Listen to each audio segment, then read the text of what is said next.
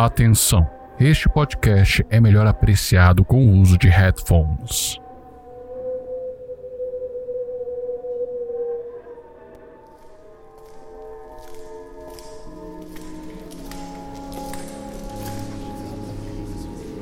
Oi? É, vocês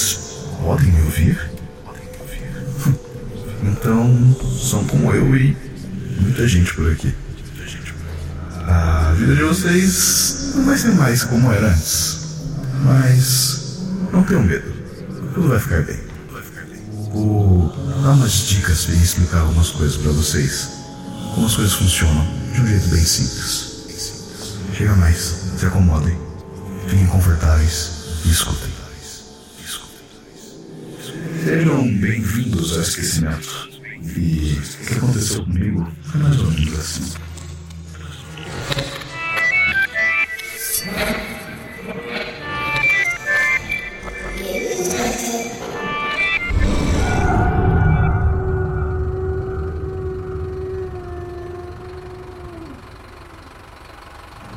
Depois de duas horas de estrada completamente esburacado e alguns trechos de terra batida, cheguei àquela cidadezinha na beira da praia.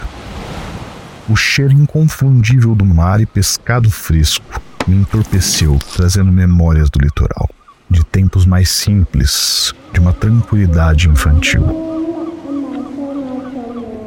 Mas não foi nada disso que me levou até ali. Como todo adulto preocupado em pagar seus boletos, eu precisava exercer minha profissão. E aquele cantinho era um pedaço de mundo perdido e quieto. Era tudo que eu precisava para continuar a escrever meus contos de suspense e mistério. Afinal de contas, que ambiente melhor para uma história do que uma cidadezinha fantasma? Sim, eu sou, ou era, escritor.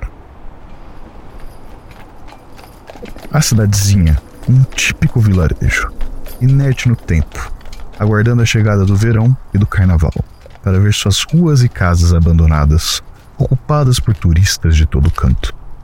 Mas, como não era verão, a calmaria chegava a incomodar. Aquele silêncio insólito nas ruas vazias despertou meu pensamento curioso. Como será que um lugar desses sobrevive ao longo do ano?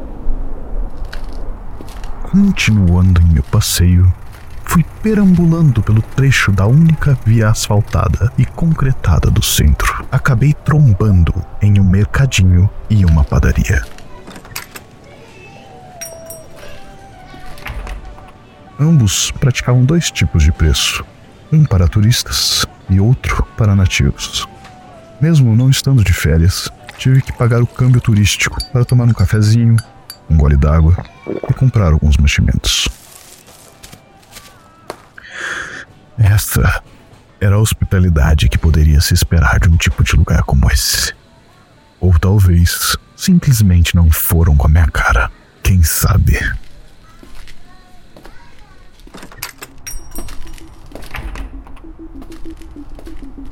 Não tinha entendido o motivo de tanta hostilidade, mas lembrei dos cartazes policiais, novos e velhos, espalhados por toda a cidade, colocados em postes e janelas, dizendo: Procura-se.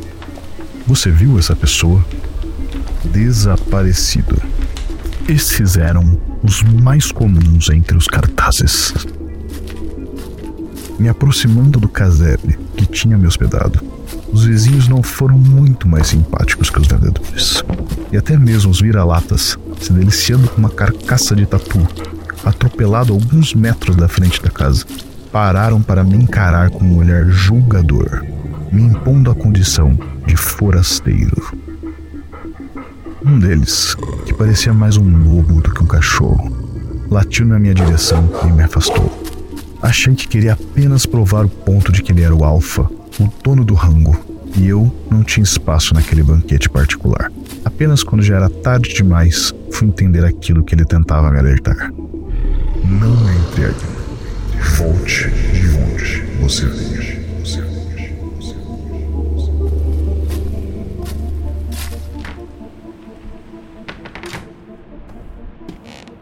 A casinha não era melhor nem pior do que o anúncio especificava. Era o que era. Uma casa estoica, parcialmente mobiliada e decorada. Móveis rústicos, desgastados e com pouco conforto. O cheiro da maresia tomava conta dos estofados, misturando com o que parecia cheiro de cachorro molhado. Mas algo ali me fazia sentir em casa. A simplicidade aconchegante da nostalgia, mesmo nunca tendo estado ali antes. Desempacotei as malas, guardei os mantimentos na cozinha e não perdi tempo para começar a trabalhar. Puxei uma extensão da tomada até o quintal com um filtro de linha. Liguei o notebook e a caixa de som. Me acomodei numa espreguiçadeira que logo me daria algumas câimbras e observei o quintal. O espaço não era pequeno, mas parecia entulhado. Não de objetos ou coisas da gente, mas de natureza. Eram tantos arbustos, árvores e outras plantas que parecia uma selva em miniatura. A resistência da Mata Atlântica em algumas dezenas de metros quadrados do lote uma paisagem verde quebrada apenas pela instalação de um ponto hidráulico com uma mangueira, jardim e um chuveiro, típicos de qualquer casa de praia. Fiquei ali por um tempo, ouvindo os acordes do violão que saíam da caixa de som, misturados com os cantos dos pássaros barulhentos nativos, fazendo brainstorm do que escreveria. O pensamento na mata e o evento recente com o cachorro na frente de casa fizeram querer abandonar as histórias de fantasmas, escrever sobre lobisomens. Ascunhei ideias até escurecer.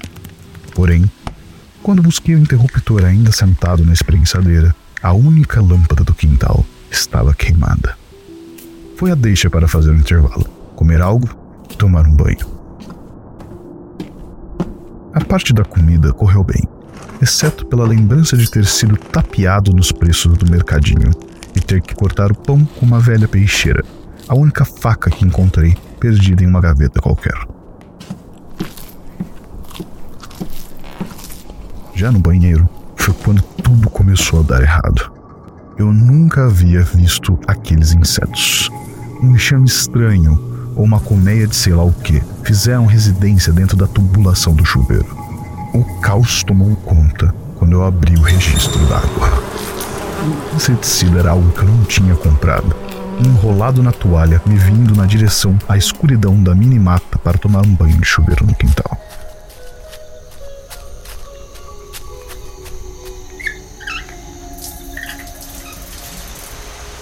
Sozinho no escuro, ouvi os sons da natureza, com a água fria caindo como cachoeira sobre mim. Fechei os olhos, em transe, e me senti em outro lugar um sentimento primitivo e o som da água muito mais forte e impactante. A queda d'água limpava feridas e a tinta da pintura da guerra um pelo rubro cor de guará e não apenas sujeira, parte das consequências da caçada noturna.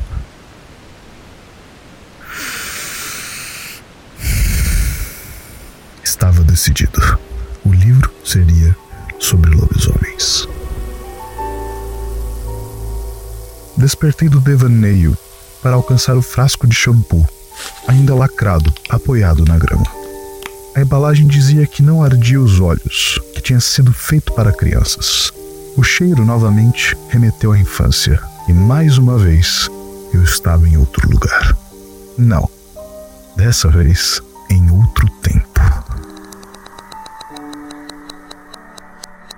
Era o mesmo quintal, com menos plantas e mais alegria.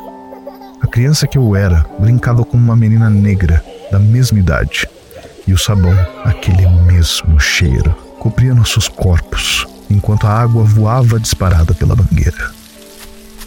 Havíamos recém-retornado de um dia divertido na praia. A mesma casa ao fundo, o cheiro de macarronada bolonhesa vindo de dentro até que alguém veio e a levou para longe.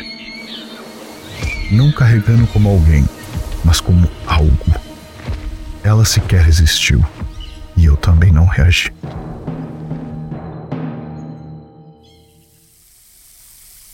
Fui até o chuveiro para limpar o sabão dos olhos, que não ardiam. Mas mesmo assim eu chorei. Ali, no escuro, as lágrimas do passado, alguém que sequer conhecia, pelo sentimento de perda que eu não sabia que existia. Eu sempre inventei histórias inteiras, com diálogos e desdobramentos na minha cabeça, versões alternativas do que aconteceu e do que poderia acontecer.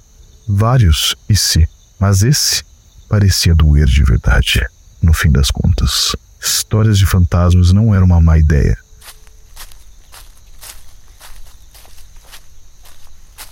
Voltei para o casebre enrolado em uma toalha, deixando pegadas de lama e resquícios de grama. Infelizmente, não era a única sujeira espalhada pelo chão. Os mantimentos estavam todos jogados, estraçalhados, inutilizáveis. Alguém estava ou esteve ali. Corri para fechar todas as portas e janelas. No quarto, as malas estavam destruídas, roupas rasgadas, utensílios arruinados. Vindo de fora, os latidos incessantes de cães alvoroçados. A alcateia rodeava a casa quando um uivo abissal, régio e nítido, ressoou dos fundos do quintal. O desespero tomou conta. Em meio ao diálogo animal de latidos, a imaginação fértil alertava para apenas uma coisa. Talvez um lobisomem. Não lembro quanto tempo fiquei encolhido no canto diante da cacofonia de latidos, até ser tomado por um rompante de coragem, ou de loucura, que me fez agarrar a velha peixeira e pensar em enfrentar a criatura.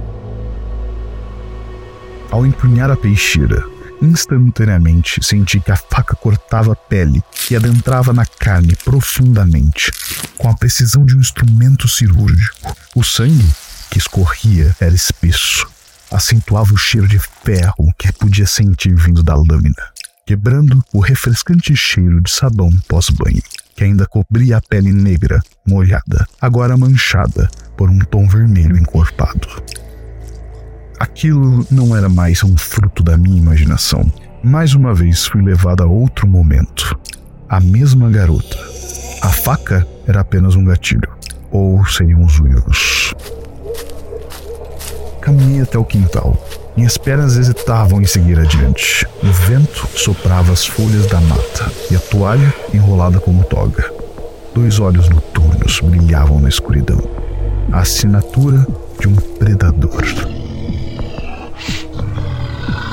A barulheira animal havia cessado, como se uma ordem secreta tivesse sido dada.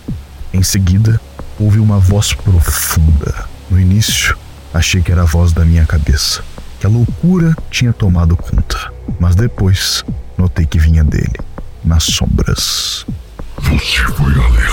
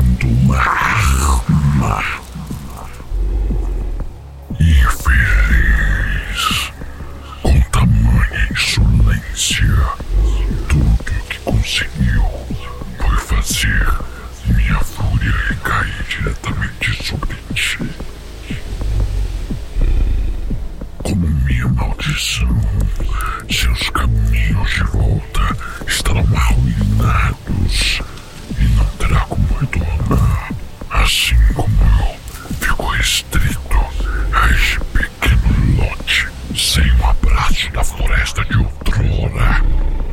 Que a minha maldição seja a mesma que a sua. Agora vá. Antes que o devore. Aquele último grito despertou para o pesadelo com a fera.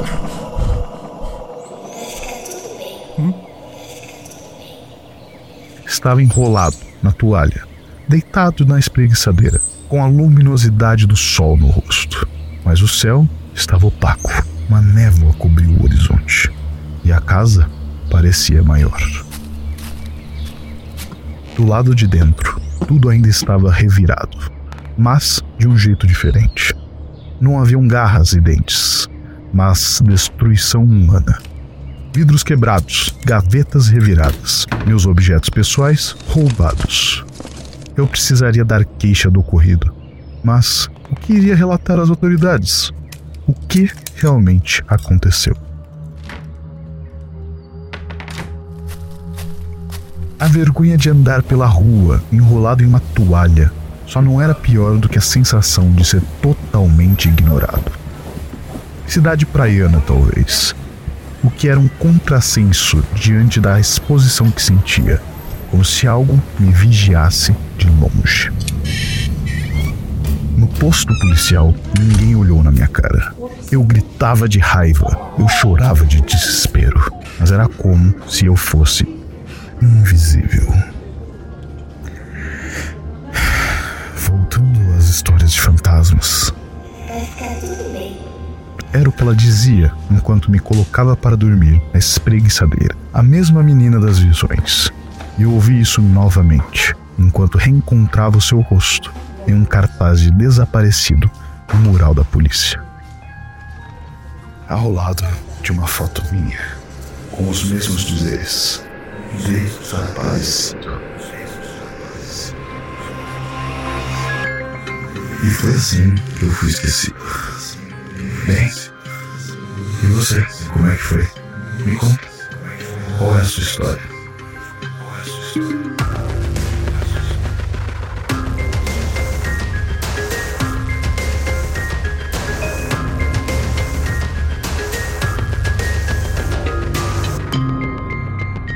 Esse é um projeto em conjunto do canal Caravana do Absurdo com a editora Caleidoscópio.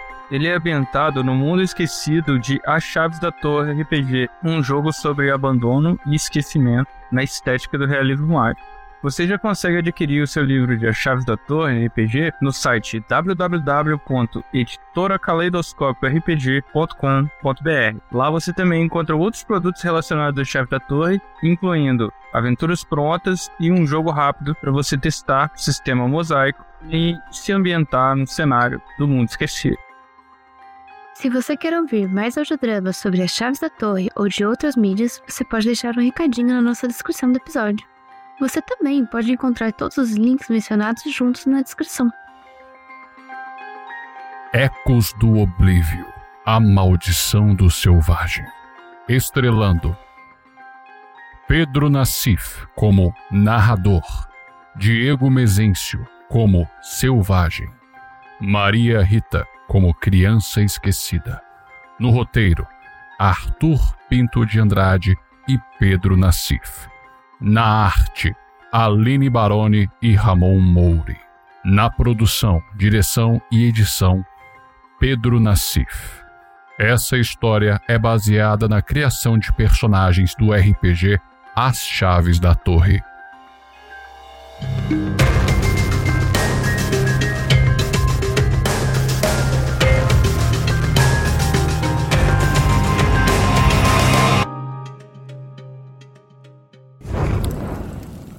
Para mais informações, acesse www.caravanadoabsurdo.com.br.